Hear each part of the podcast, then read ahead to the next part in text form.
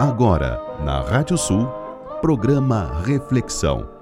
Os grandes temas da nossa cultura em diálogo com a música regional do Rio Grande do Sul.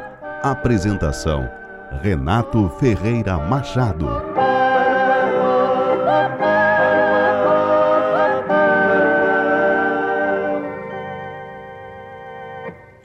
Concidadãos, o povo, o exército, e a Armada Nacional, em perfeita comunhão de sentimentos com os nossos concidadãos residentes nas províncias, acabam de decretar a deposição da dinastia imperial e, consequentemente, a extinção do sistema monárquico representativo.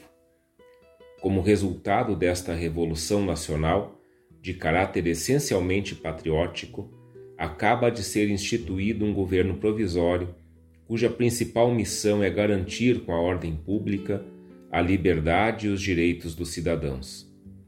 Para comporem esse governo, enquanto a nação soberana, pelos seus órgãos competentes, não proceder à escolha do governo definitivo, foram nomeados pelo chefe do Poder Executivo da nação os cidadãos abaixo assinados.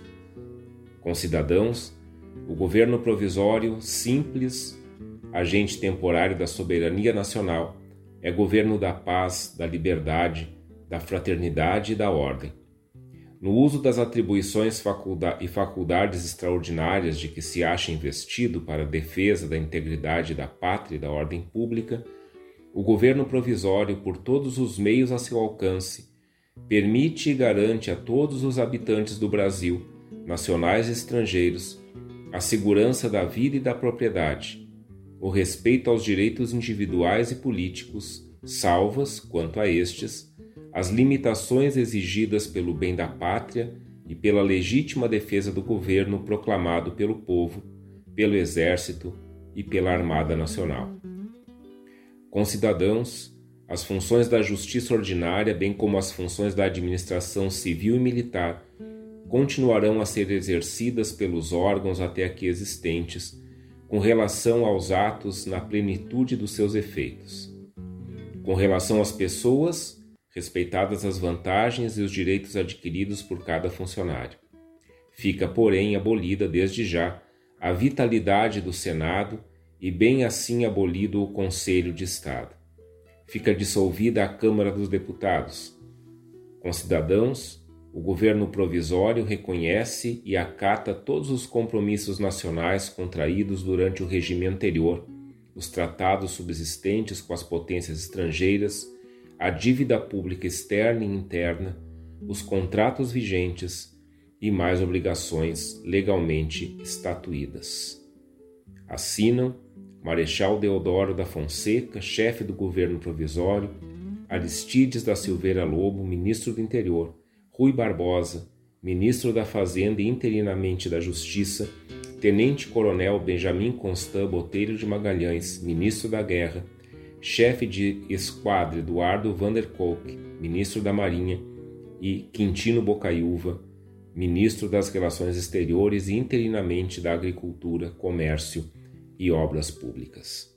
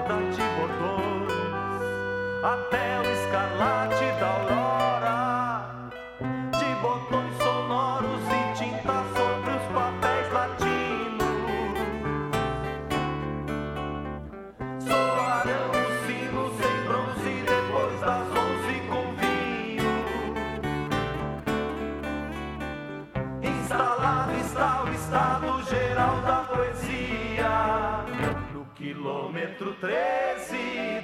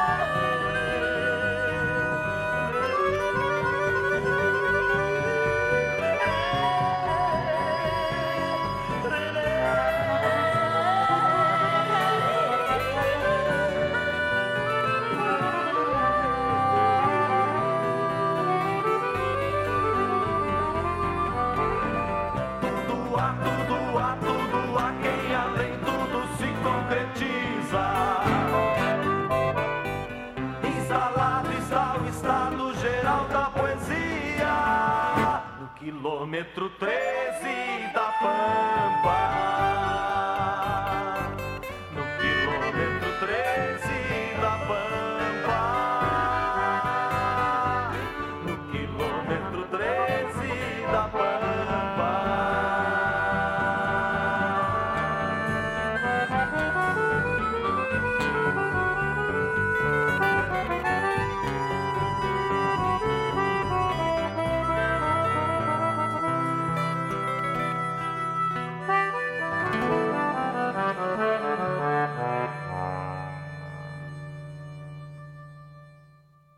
Nossa reflexão de hoje é sobre a República. Boa noite, eu sou Renato Ferreira Machado. Estamos começando mais um programa Reflexão aqui na Rádio Sul, a regional por excelência. Esse programa que é uma parceria com a Erva Mate Amizade, a Erva Mate do Gaúcho, editado pelo meu amigo Maurício Zanolini. E eu quero aproveitar já nesse início de programa e comentar e compartilhar para quem ainda talvez não tenha visto uma grande alegria que eu tive nessa semana que passou, que foi a indicação, minha indicação como apresentador de programa uh, de, de música ou de cultura regionalista para o troféu José Mendes. Quem indicou foi o deputado Luiz Marenco, nosso, nosso querido amigo, nosso ouvinte assíduo aqui do Reflexão.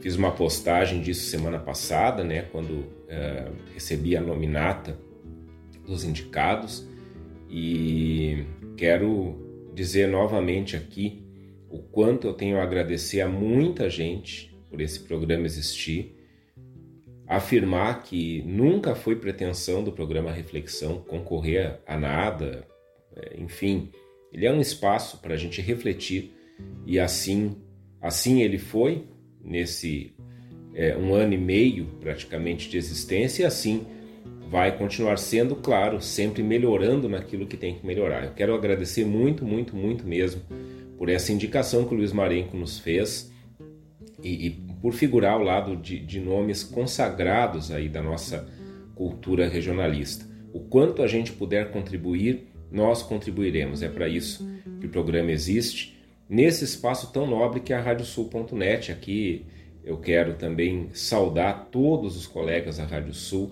através do Leôncio Severo que me convidou para ter esse espaço aqui na Rádio Sul, uma rádio que eu, da qual eu já era ouvinte há muito tempo e que muito me honra estar aqui ao lado de tanta gente boa. E, principalmente, muito obrigado a cada um, cada uma que está nos escutando, que acompanha o programa Reflexão e tem feito esse espaço repercutir, esse programa repercutir. Obrigado mesmo, obrigado mesmo. É, é uma honra para mim falar com vocês. Não é para vocês, mas é com vocês. Que a gente vai interagindo ali nas redes e vai fazendo esse programa acontecer na medida em que essa interação também ocorre. Então hoje nós vamos refletir sobre a República. Ontem foi a feriado da proclamação da República, que ocorreu em 1889, e eu fiquei pensando em algumas questões para trazer para o nosso programa sobre isso. Afinal, às vezes a gente deixa. É um feriado, né? Nesse, nesse ano, inclusive, deu um feriadão, a gente está, é, de certa forma, até retomando algumas questões uh, que ficaram paradas na pandemia, então já teve muito movimento para o litoral, enfim.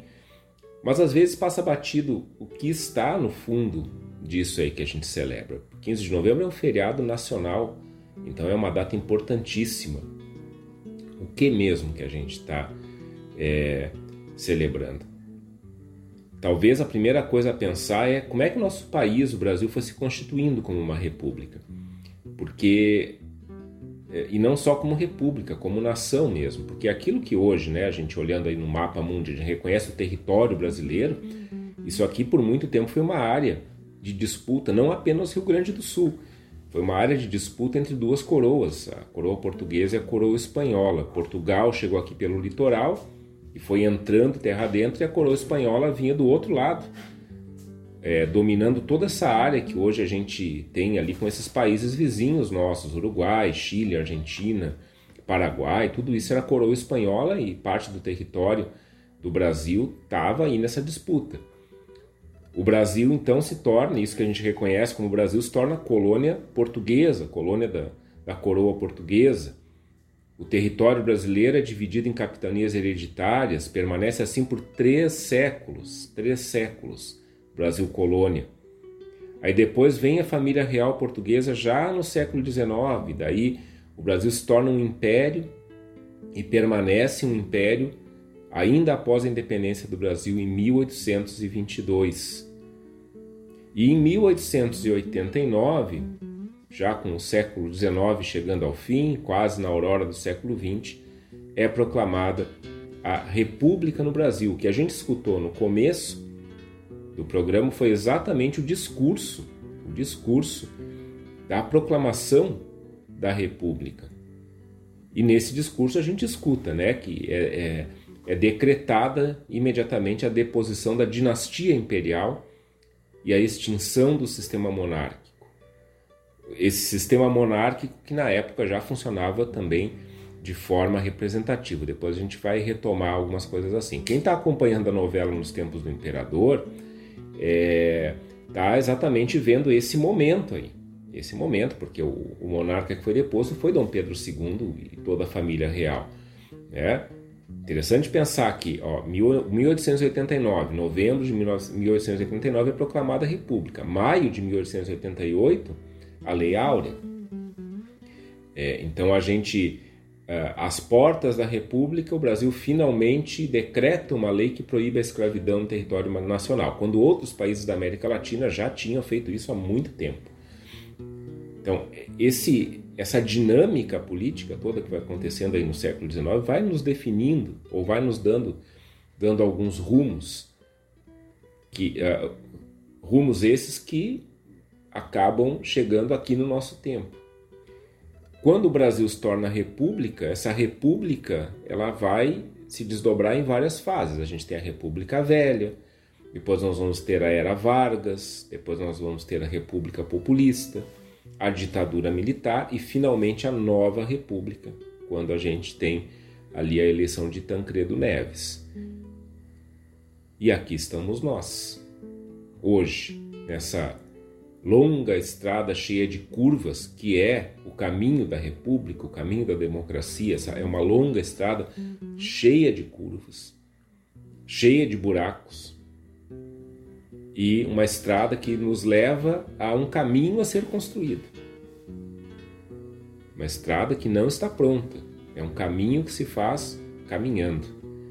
A gente está nesse quilômetro 13 da Pampa, que é o título da música que a gente escutou no início do programa. Essa música do Vinícius Brum, do Sérgio Mendes, do nosso querido Jacaré e do Carlos Cachoeira, com o tambo do bando e o Zé Caradipe na 18ª Califórnia da Canção em 1988. Aqui estamos nós, nesse quilômetro 13 da Pampa.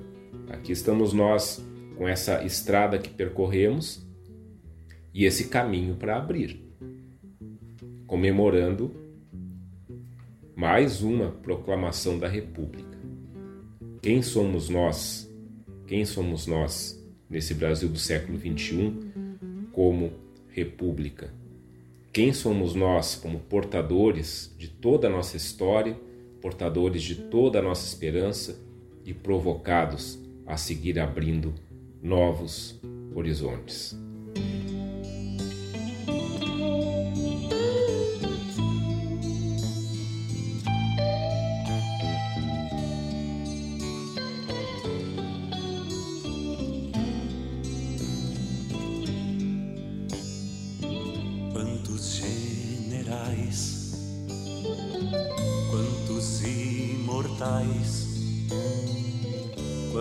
marginais.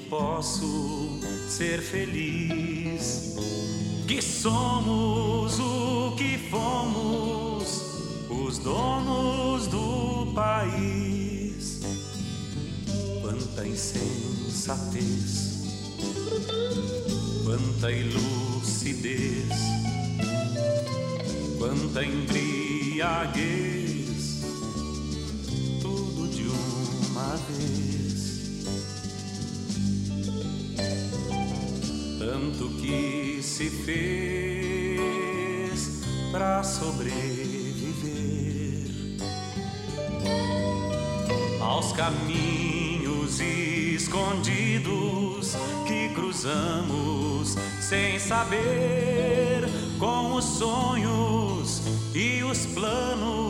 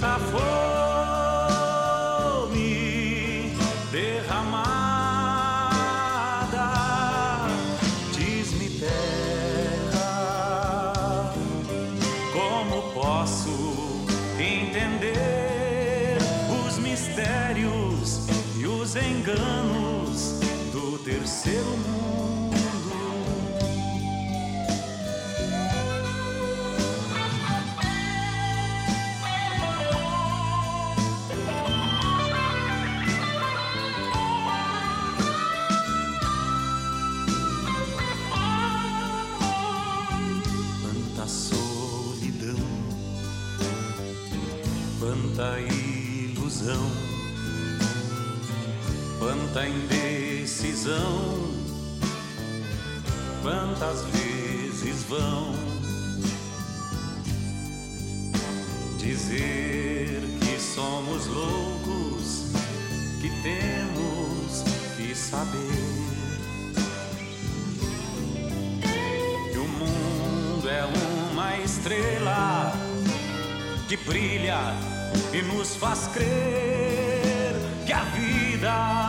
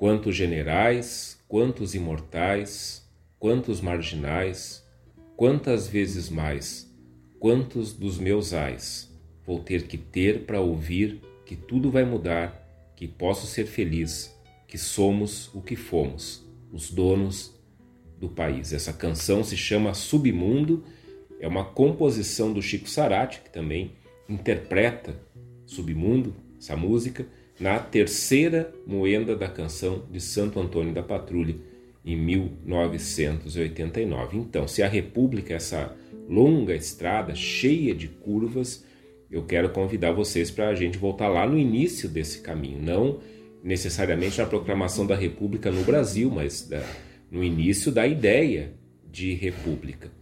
Começando pela palavra. O que, que significa mesmo República? República, a palavra república significa bem público, ou seja, aquilo que é de todos, aquilo que é responsabilidade de cada um. Só que aqui a gente não pode ficar apenas na etimologia, no significado da palavra em si. A gente precisa também revisitar o conjunto de ideias de onde surge o conceito de república. As raízes da, dessa ideia de república estão lá na politeia, politeia grega, e na civitas romana. Estão lá no mundo antigo. A politeia, essa, esse termo, essa ideia né, grega, é o termo, a ideia, a prática que vai nos legar o conceito de política e a civitas romana vai nos dar o conceito de status quo, ou seja, o estado das relações sociais. E o termo Estado, esse Estado, quando a gente chama Rio Grande do Sul de Estado, quando a gente chama o Brasil de Estado, nós estamos partindo exatamente da civitas romana. A gente está partindo da ideia do status quo. Ou seja, nós estamos dizendo que o país, que o Estado onde nós estamos, ele não é simplesmente um desenho de fronteiras que alguém fez no mapa. Nós estamos dizendo que ele é um estado de vida. O que define um estado? O que define um estado? Principalmente a partir da filosofia de Maquiavel. O estado é definido por uma comunidade política identificada por um povo, um governo e um território. Isso é um estado. Então vejam que estados, na verdade, eles são convenções. Estados são convenções e eles se mantêm na medida em que essa comunidade política, esse povo se reconhece como tal, que esse governo e esse território são reconhecidos como tais. Isso é Estado. A gente tem talvez, a, na, pelo menos na, na antiguidade, na história ocidental, a gente sempre se remete à experiência grega de Atenas, né, a República de Atenas, e depois também à experiência romana, quando em Roma o regnum, o regnum, o reino, né, o império, ele é substituído por um governo colegiado pelo Senado romano. Então, assim vão se constituindo, se construindo esses termos que se referem ao nosso mundo político que a gente herda. É importante lá no começo entender como surge, para a gente ver o quanto disso nós ainda temos. É, nós somos devedores dessas origens e quanto mais nós conhecemos, mais a gente pode analisar, refletir, avaliar e transformar a história que nós vivemos hoje. Então, por exemplo, quando a gente fala em monarquia, monarquia vem de mono, mono é um, monarquia é o governo de um só. Aristocracia governo de poucos. Esse Aristos aí, ele, ele vem da própria filosofia de Aristóteles. Aristóteles pregava muito essa questão de que os iguais procuram seus iguais, ou seja, a filosofia de Aristóteles é meio contrária à diversidade entre grupos. Aristóteles ele estabelece isso, os iguais ficam com seus iguais. algo com certeza a ser superado nesse século XXI. Mas isso dá a ideia de aristocracia, de que apenas alguns podem governar. E democracia, que é governo de todos. Então, é, essas questões que hoje estão aí circulando, né, que a gente tanto fala, que a gente vê todo dia na mídia, importante a gente saber a origem, importante a gente saber de onde vem a ideia, importante saber o quanto nós ainda somos tributários dessas ideias e dessa, dessa originalidade.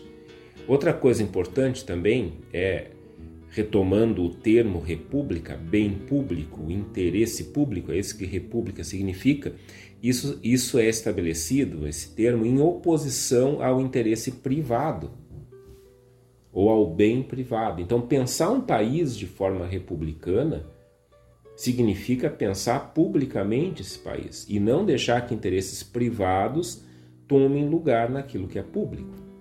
E essa é a ideia de república. Por isso que quando a república vai se opondo à monarquia, lá no século XIX, por exemplo, no Brasil, depõe a monarquia, ela de certa forma está dizendo ter uma monarquia é ter um país submetido a interesses privados, ainda, ainda que não fosse bem assim, né? porque a monarquia tinha uma série de obrigações também com, com um país né, que era seu. Né? Mas é pensar republicanamente significa não deixar que interesses privados tomem o lugar dos interesses públicos. É assim que acontece o jogo político numa república. Então, isso significa, né, é, quando se pensa um país de forma republicana, primeiro é pensar a partir das realidades concretas que compõem o país e não de idealizações. Porque a idealização é privada, não é a minha visão sobre, sobre a realidade que, que, que vai definir a realidade. A realidade é que vai definir a minha visão e aquilo que eu preciso fazer diante dessa realidade. Pensar de forma republicana é pensar em todos, não apenas numa suposta maioria. Não é porque se elege com maioria de votos que, feita uma eleição, é o que a maioria acha que vai predominar sobre todos, porque daí nós começamos com a exclusão e a segregação de minorias. É pensar a partir do conjunto é acolher todas as expressões de vida e identidade, não apenas as que a gente pensa que são predominantes ou mais importantes. Todos precisam ter lugar. E aí a gente está num pensamento republicano. O Brasil se tornou república, a gente sabe, 1889. O que, que significou isso para nós em relação ao continente latino-americano.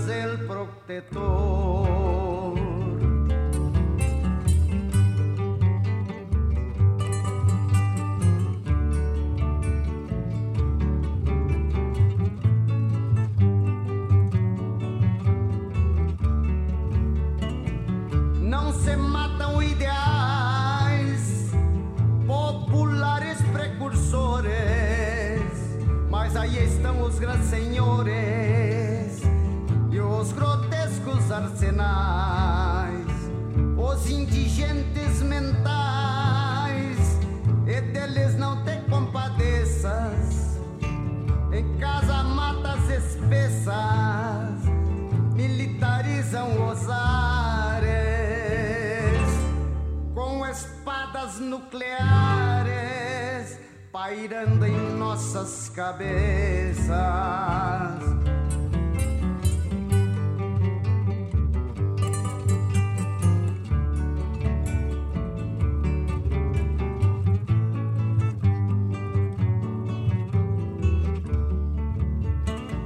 Violonchote de luz nos confins do mundo inteiro.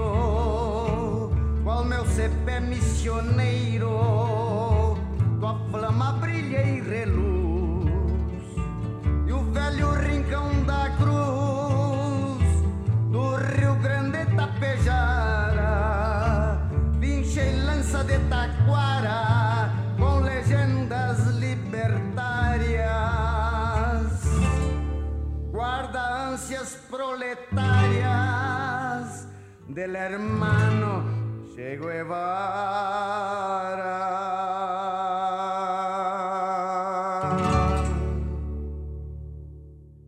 Essa música se chama Para que Voltem os Condores, é uma composição do João Sampaio e do Noel Guarani, que a gente escutou com o próprio Noel Guarani. E eu escolhi essa música aqui para o repertório do nosso é, 74 programa, sim, esse é o programa Reflexão número 74. A gente é, escutou porque ela remete a uma coisa muito importante nessa nossa reflexão de hoje sobre a República. O Brasil se tornou independente da coroa portuguesa em 1822, mas ao se tornar independente da coroa portuguesa, o Brasil se tornou um império, é o Império Brasileiro né, ou Brasil Império, né, esse Brasil Império a partir da independência. E essa é uma época, a época da independência, o século XIX em si, final do século XVIII, início de, e ao longo do século XIX, boa parte das monarquias da época é, vinham lidando com vários movimentos de independência, que não só que não só é, visavam independência da, das monarquias, das coroas europeias, mas visavam uma mudança de forma de governo, romper com a monarquia e se tornar república. O Brasil ele foi se constituindo uma monarquia representativa a partir da independência, né? Por exemplo, havia eleições de representantes da população, tinha um colegiado que intercedia junto à coroa. É, então, na verdade, não era um, um governo uh, absolutista no sentido de, de que o, o, o, imperador definia tudo sozinho. Não, existem várias questões ali que vão passar por esses representantes eleitos do povo e a gente sabe muito bem, ao mesmo tempo, como eram essas eleições, como eram essas eleições, né? tempo onde, por exemplo, não, não, não se pode pensar em, em uma população é, brasileira, é, em eleitores brasileiros que tivessem grande clareza sobre esses aspectos todos que a gente está refletindo aqui. E onde muitos grupos não tinham, não tinham direito a voto. Então, obviamente, que são eleições realizadas por alguns grupos da sociedade brasileira nessa época. E aí isso remete quase que ao conceito de aristocracia que a gente falava antes. Mas nesse meio tempo, vamos ver, 1822 o Brasil fica independente.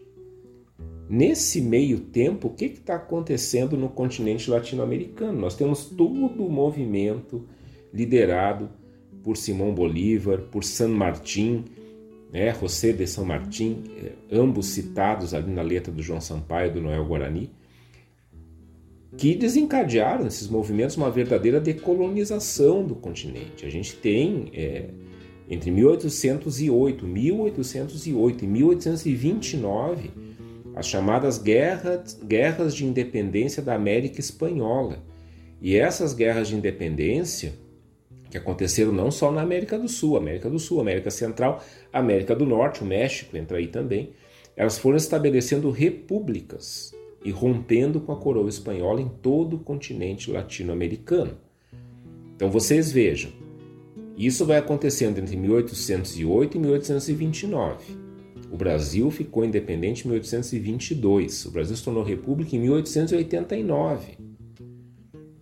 Vejam como o Brasil ele vai se tornando meio que um estranho no ninho nesse, nesse continente, né? onde tu tem várias repúblicas estabelecidas, tem todo um movimento de retirar o poder da coroa espanhola aqui e ao mesmo tempo um país continental como o Brasil que se desliga da coroa portuguesa, mas continua com uma monarquia com descendentes da coroa portuguesa, que tem inclusive obrigações com a coroa portuguesa, que eu não estou é, criticando o governo de Dom Pedro II, nem nada disso. Isso aí é história, a gente tem farto material para consultar, mas é algo para a gente refletir. O Brasil acaba sendo a última monarquia da América do Sul, a última monarquia da América do Sul, a última monarquia latino-americana, aliás, né? É, mesmo sendo independente da metrópole europeia, mas como eu acabei de falar, ainda com obrigações por causa da, da família real e assim por diante, né, com todas aquelas questões, né, de daqui a pouco tu tem alguém da família real brasileira casando com alguém da família real de, de, de uma outra coroa, isso já, já vai também colocar o, questões do Brasil em jogo, porque essa coroa acaba tendo direito sobre o Brasil. Bom, tem mil coisas para se ponderar. O que, que acontece então quando o Brasil se torna república? Ele se americaniza. Ele começa a dialogar de forma mais harmônica com essas outras repúblicas do continente. Então, de certa forma, 1889 marca-se também esse, esse momento em que o Brasil é, se torna também uma república, porque os outros países todos já eram republicanos. E daí é bom a gente lembrar que bem antes de 1889, o Brasil já havia sim passado por uma experiência de república dentro do seu território.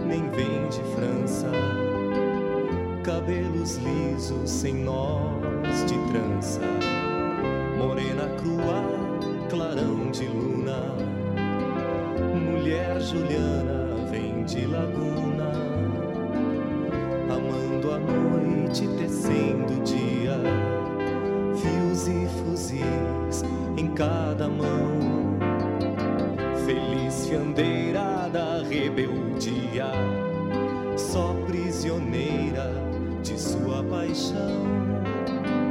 Essa mulher, essa mulher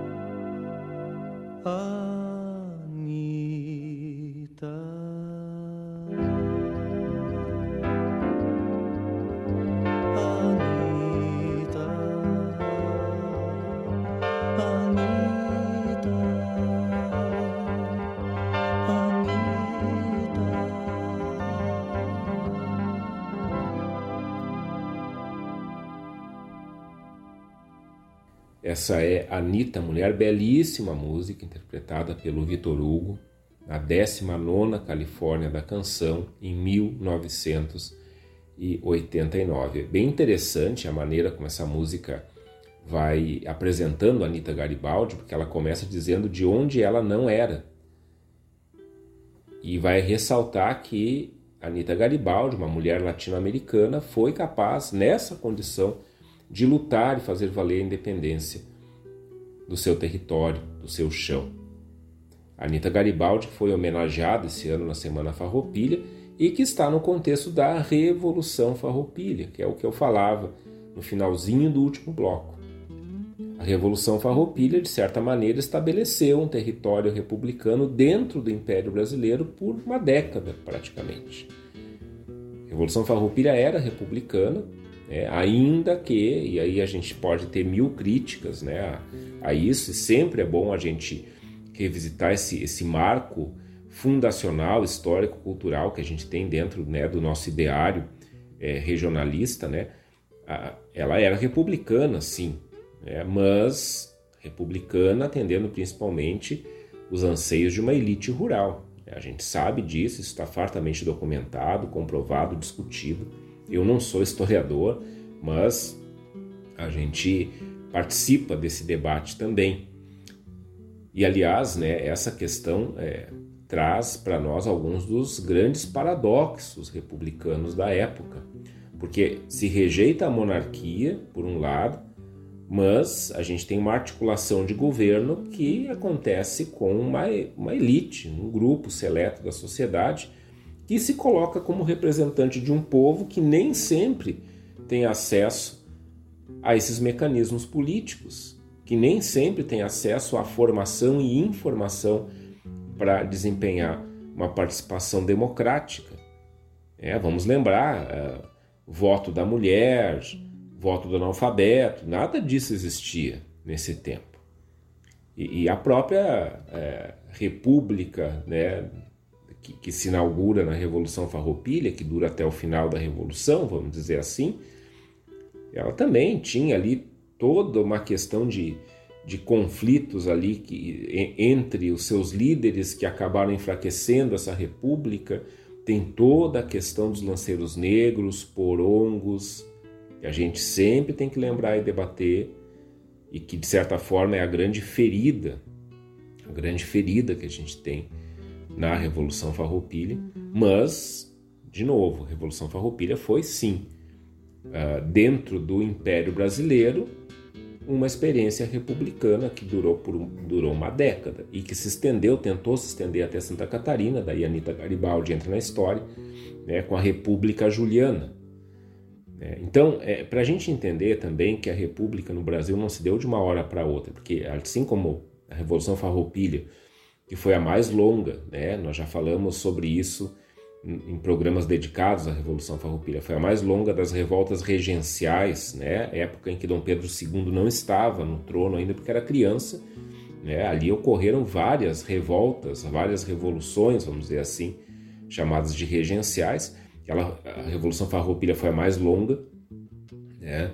Uh, mas depois, a Revolução terminada, a gente tem ali toda uma uma absorção pelo, pela, pelo exército imperial, dos oficiais da Revolução Farroupilha.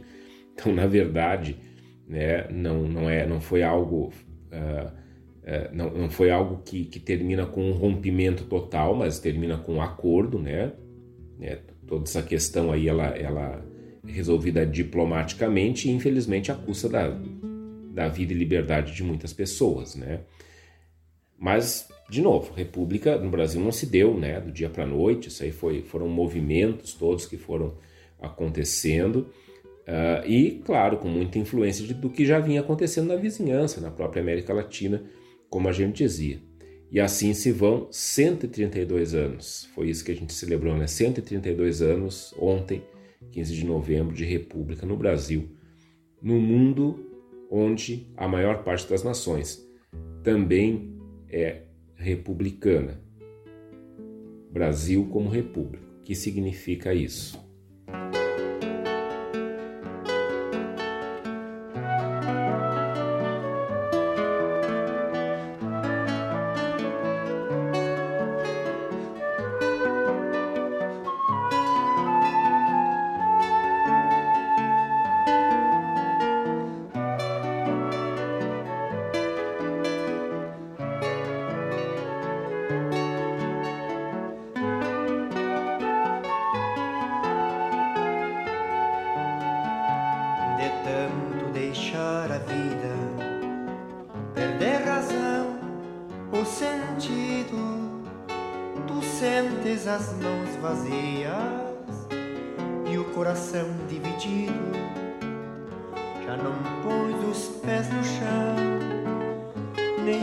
desces a chaleira, não sentes o aroma do pão e o perfume da madeira. Se já não te reconheces entre a plantação e o rebanho, não és pássaro nem vento, distante, sozinho, estranho.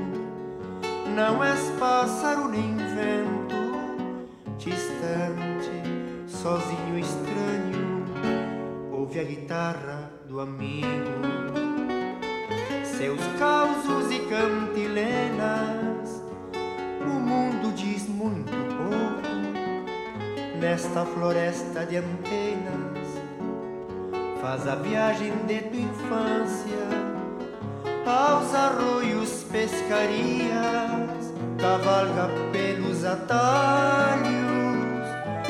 claro sol da alegria. Se já não te reconheces entre a plantação e o rebanho, não és pássaro nem vento distante, sozinho, estranho.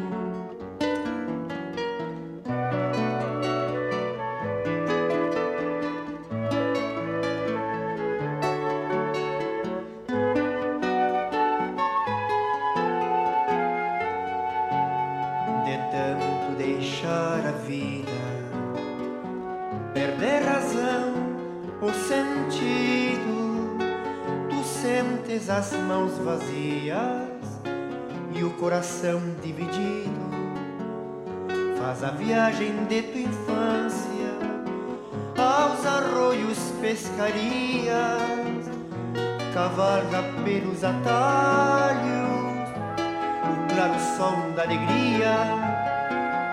Se já não te reconheces entre a plantação e o rebanho, não és pássaro nem vento, distante, sozinho estranho. Não és pássaro nem vento, distante, sozinho, estranho.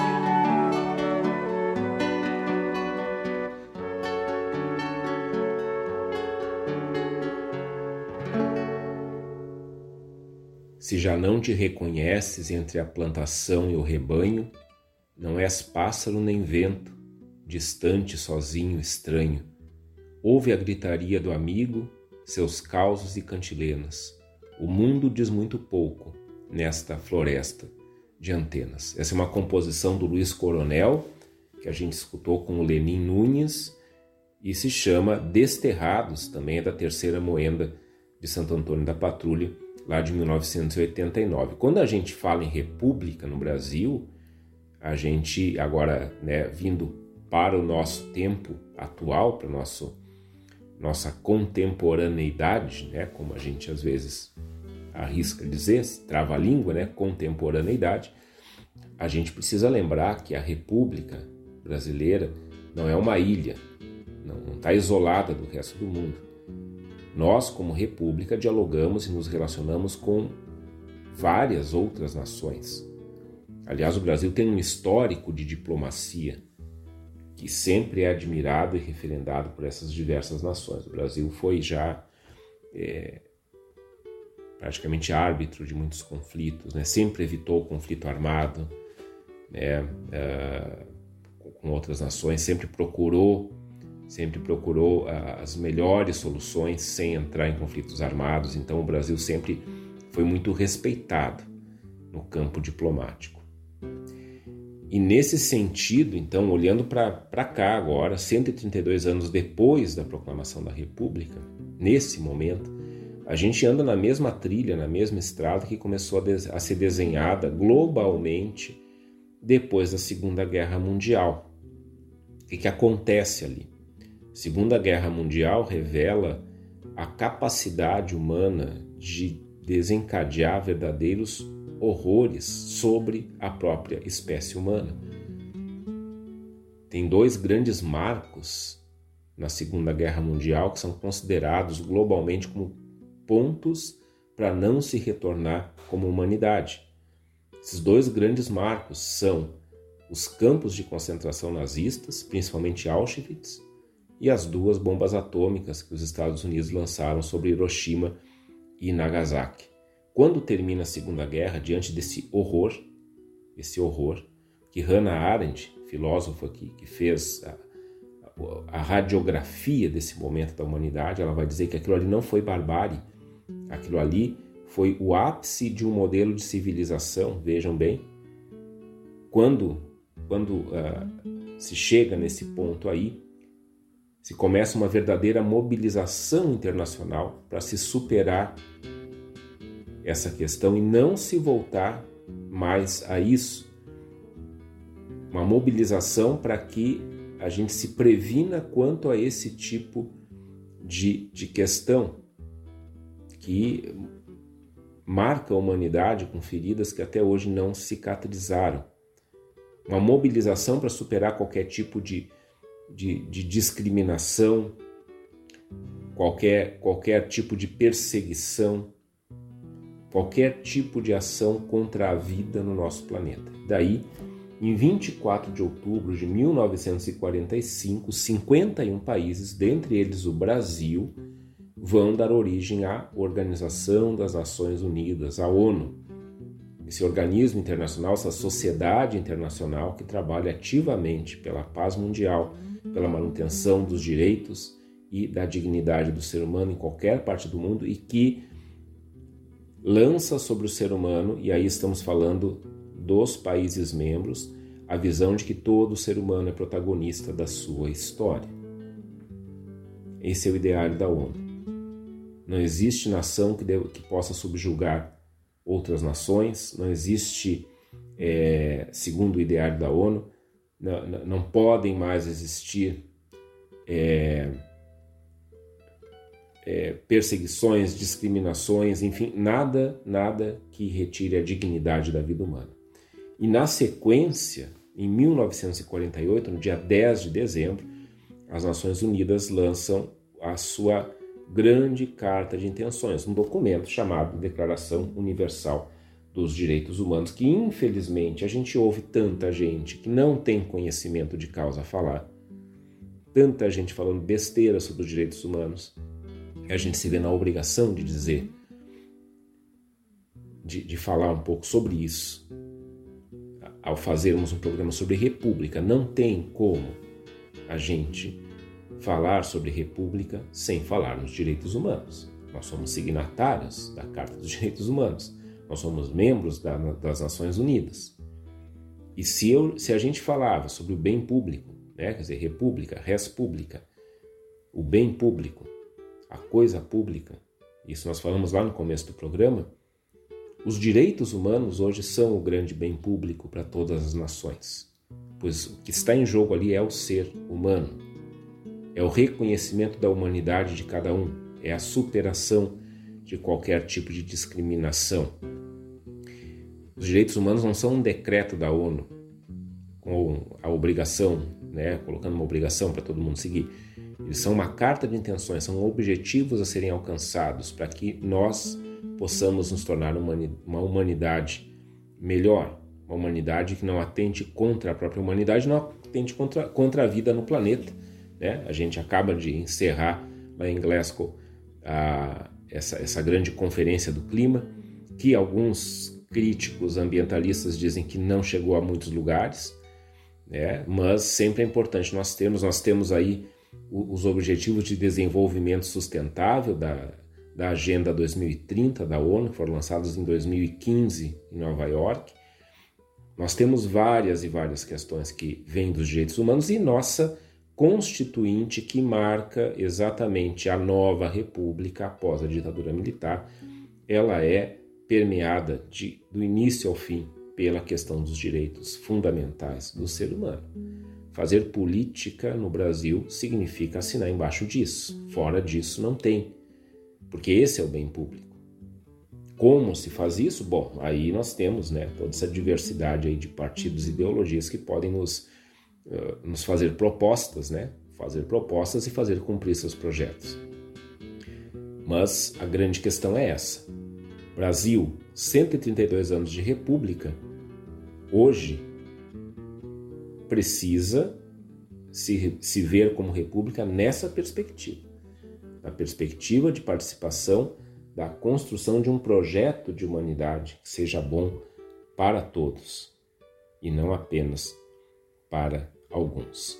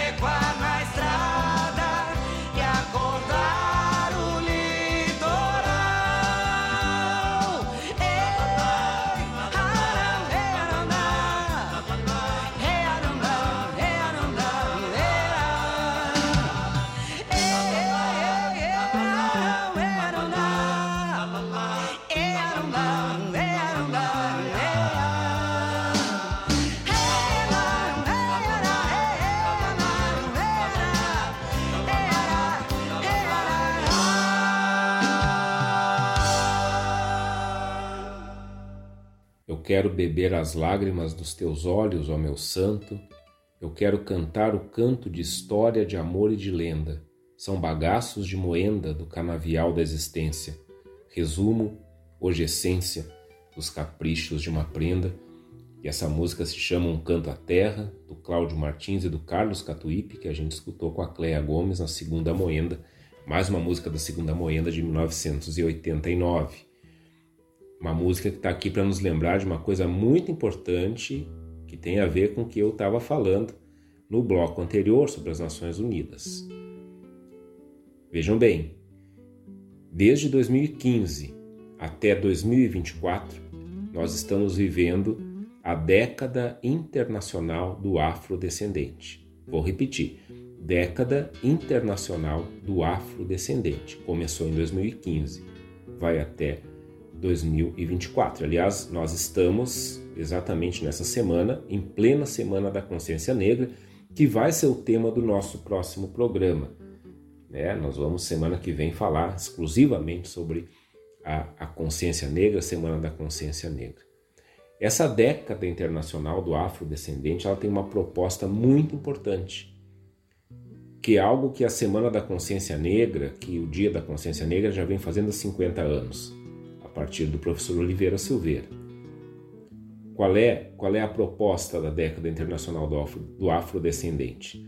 É a releitura da nossa história e o reconhecimento da presença e da influência dos afrodescendentes na cultura ocidental. Aqui, a semana que vem nós vamos falar bem mais sobre isso, mas várias vezes aqui no Reflexão a gente já abordou esse assunto do quanto a nossa cultura regional é devedora à grande comunidade negra que veio para cá na condição de escravidão.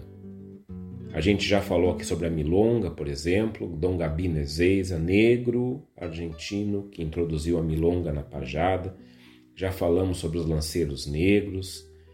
Enfim, tem muito, muito, muito que falar sobre quando, quando a gente vai é, tratar da influência negra no Rio Grande do Sul e no Pampa em si, na, na, na própria cultura pampiana. E aqui eu quero é, compartilhar com vocês uma experiência fantástica que eu tive recentemente, estou tendo ainda, porque agora nós estamos na época já de divulgação, enfim. Eu participei da produção de um documentário que trata exatamente disso.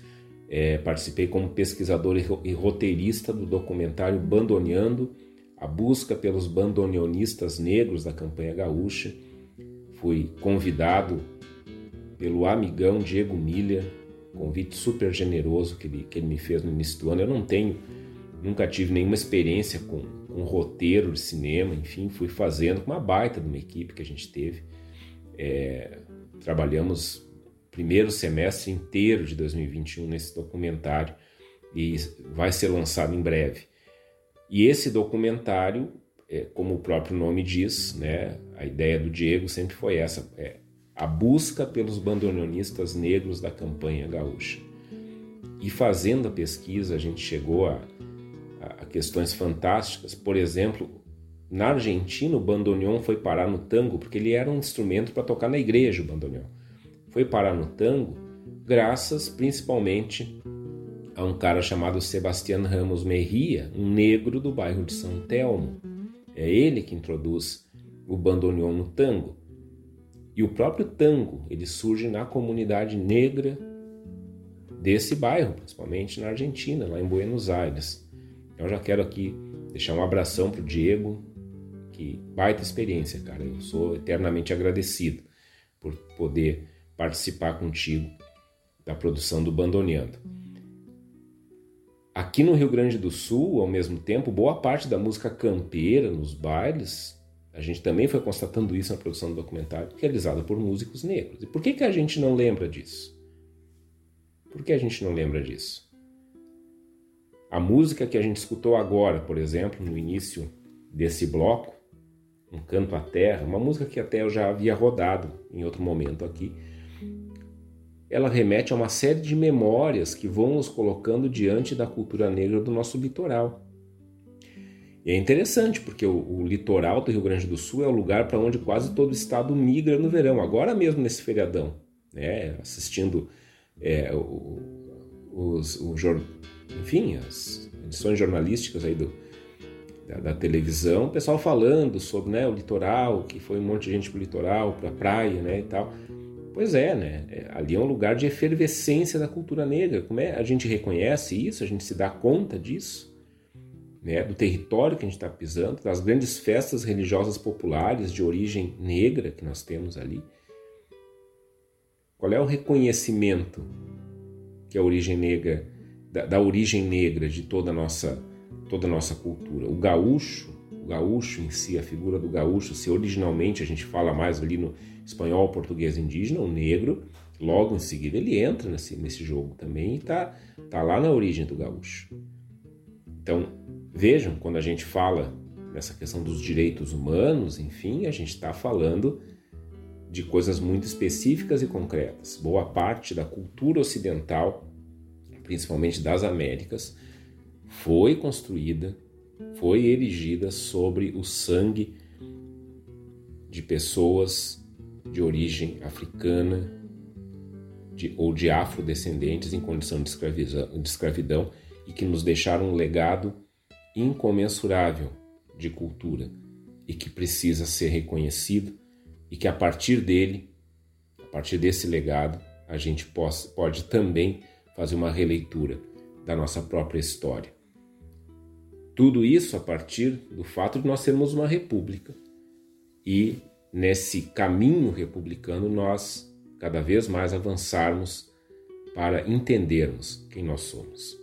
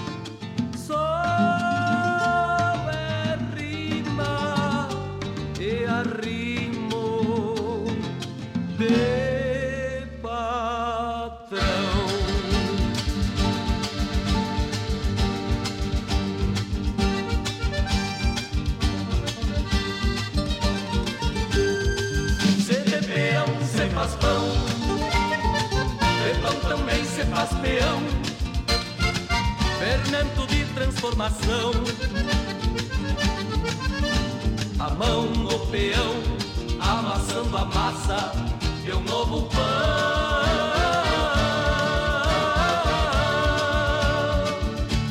Em fermentação, em transformação,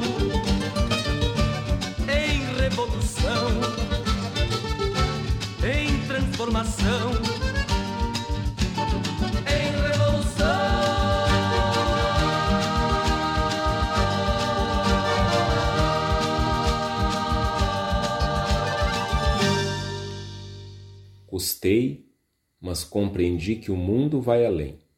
Além do aramado destes campos, muito além deste horizonte manso, e é bem mais amplo. Essa música se chama Tropeada do Entendimento, composição do Humberto Gabi Zanata e do Antônio Gringo, e a gente escutou com o Antônio Gringo e os Quatro Ventos, também na segunda moenda da canção Santo Antônio da Patrulha, 1988. Tropeada do entendimento. A gente falou, vem falando nesse programa do quanto que essa questão republicana é um caminho com muitas curvas, com muitos obstáculos, com muito buraco, enfim, um caminho difícil de andar, mas que cada vez mais se revela como o único caminho possível para se andar. E um caminho que nos leva a um caminho a construir. É um caminho que não está pronto. E a construção desse caminho, que ainda não está feito, vem por esse entendimento, como a gente escuta nessa música da Moenda. Entender que o mundo vai além dos aramados desses campos, entender que é bem mais amplo que o horizonte que a gente enxerga.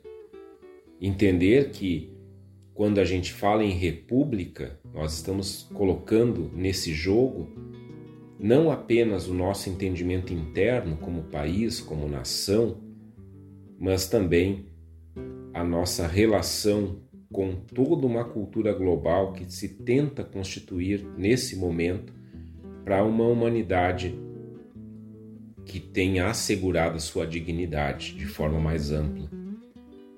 A gente precisa também entender nesse século e década, né, 132 anos, né, um século, três décadas e dois anos de república no Brasil,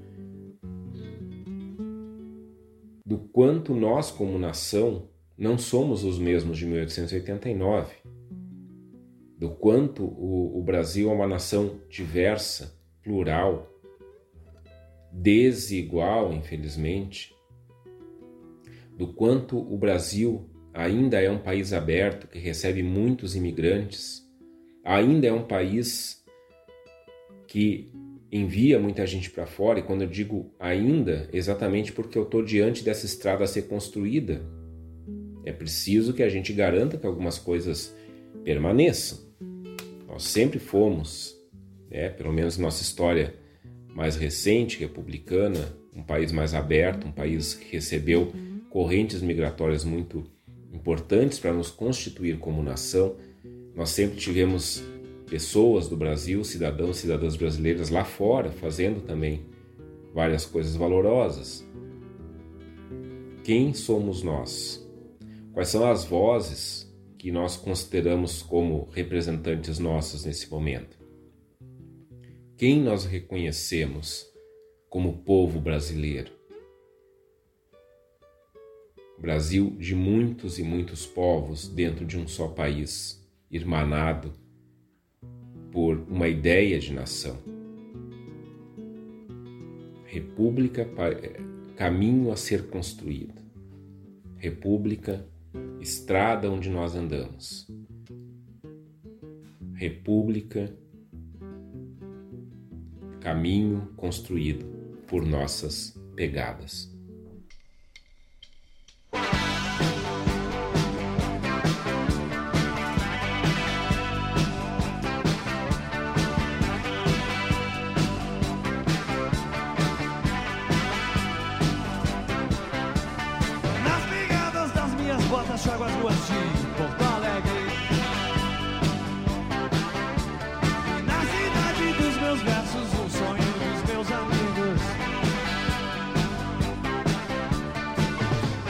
Pelas ruas de uma cidade americana, eu percebo que não quero migalhas, vou com medalhas, isso tudo é ilusão.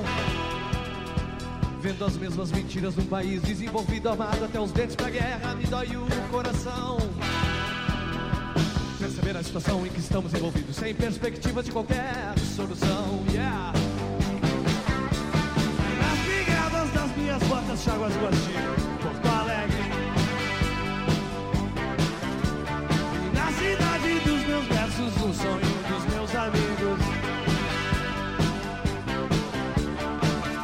quando eu penso na razão que nos leva a acreditar que estamos mudando o país, uma voz vem lá de dentro e me diz. Que o sistema no fundo é o mesmo e nós se perpetua e não cabe mais aqui agora essa máquina que nos fez aprendiz. De um poder vagabundo, yeah, yeah. Nas pegadas das minhas botas, chago as ruas de Porto Alegre. Meus versos, um sonho dos meus amigos. E não podemos mais desperdiçar energia com uma vazia retórica estética, amordaçando um grito de um coração que luta contra toda falta de perspectiva e informação do pensamento abatido pelos mísseis imperialistas dentro de sua própria nação. Com toda falta de cultura, sensibilidade, amor, respeito e educação. Yeah, minhas botas, chago as ruas de Porto Alegre. E na cidade dos meus versos, um sonho dos meus amigos. E fico puto ao constatar que desperdiçamos tempo Parados em segredo, bebendo no bar que nos feriu a memória e nos tirou a força humana O único sentido de revolução do ser O objetivo intrínseco de um homem novo de qualquer geração Para toda e qualquer falta de possibilidade tem que haver reação Reação, reação, yeah! Nas pegadas das minhas botas, chago as ruas de Porto Alegre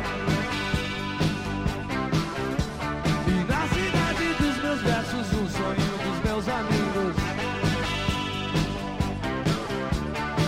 E agora eu sei que o que nos ensinou a esperar inutilmente foi a burocracia, o misticismo e a religião. Esperar por Deus por alimento e pão, esperar que as coisas mudem no próximo momento. E eu atento contra a culpa e o sofrimento judaico cristão. Contra toda dúvida e medo, com muita insatisfação. Yeah, yeah, we can get As pegadas das minhas botas, chago as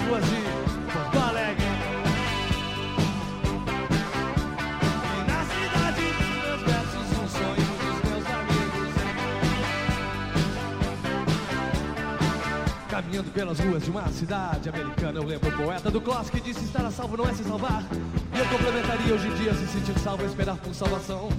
E nada nos salvará, um dia ainda nos aniquilarão. Para o dedo luxo, eu também diria então. Espero que os brasileiros amem muito seus filhos. De coração, de coração, baby, de coração. Nas pegadas das minhas botas, chago as ruas de Porto Alegre.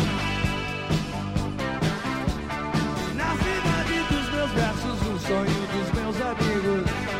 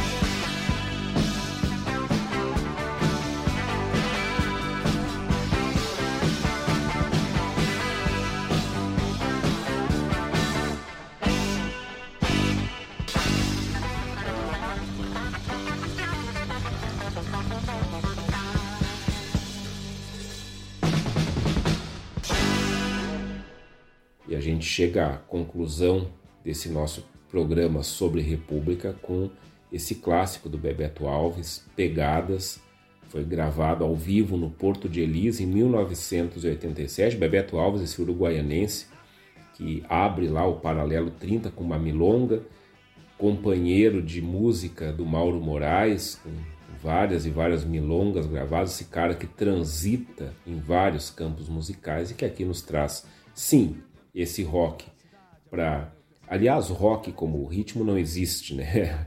Na verdade, ele nos traz essa coisa muito híbrida que é bem, bem típica do Bebeto Alves com essa voz e essa, esse, esse jeito de tocar e cantar inconfundíveis, pegadas.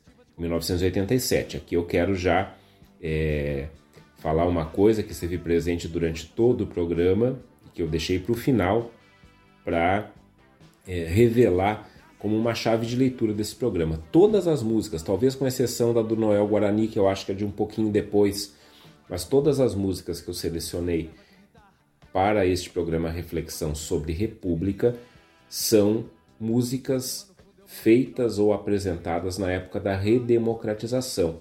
Então são músicas que foram. É, aí eu peguei principalmente a Califórnia e, e, a, e a Moenda, músicas entre 85 e 89. Essa aqui do Bebeto é 87, vocês viram que teve várias músicas da terceira Moenda de 89, né, da segunda 88, da Califórnia, é, enfim, né, dessa época. Né, 85 porque ali ocorre a, a eleição indireta do, do Tancredo Neves, a redemocratização, o fim da, do regime militar, 88 a nova Constituição, 89 a primeira eleição direta para presidente e estas músicas foram feitas nesse contexto. Vocês vejam pegadas aqui, por exemplo, Bebeto Alves ele faz toda toda uma radiografia do país olhando lá do exterior, né? lá do exterior, onde ele estava lá nos Estados Unidos, né? morando em Nova York, ele faz toda uma radiografia do país nesse momento de redemocratização. Pegadas, essa estrada longa que é a democracia e a república, estrada que nos leva a um caminho a ser construído e que não vai ser finalizado por nós e, portanto, nos pede que nós trabalhemos para quem vem também, para nós e para quem vem em nome de quem esteve antes. O programa Reflexão fica por aqui. Amanhã tem reprise às 13 horas, quinta-feira às 23h30 e depois o programa já está lá no Spotify e no SoundCloud. programa Reflexão, uma parceria com a Erva Mate Amizade, Erva Mate do Gaúcho, sempre aqui na radiosul.net, a regional por excelência. Na próxima terça, 22 horas, a gente está aqui novamente com um programa inédito e com mais reflexão.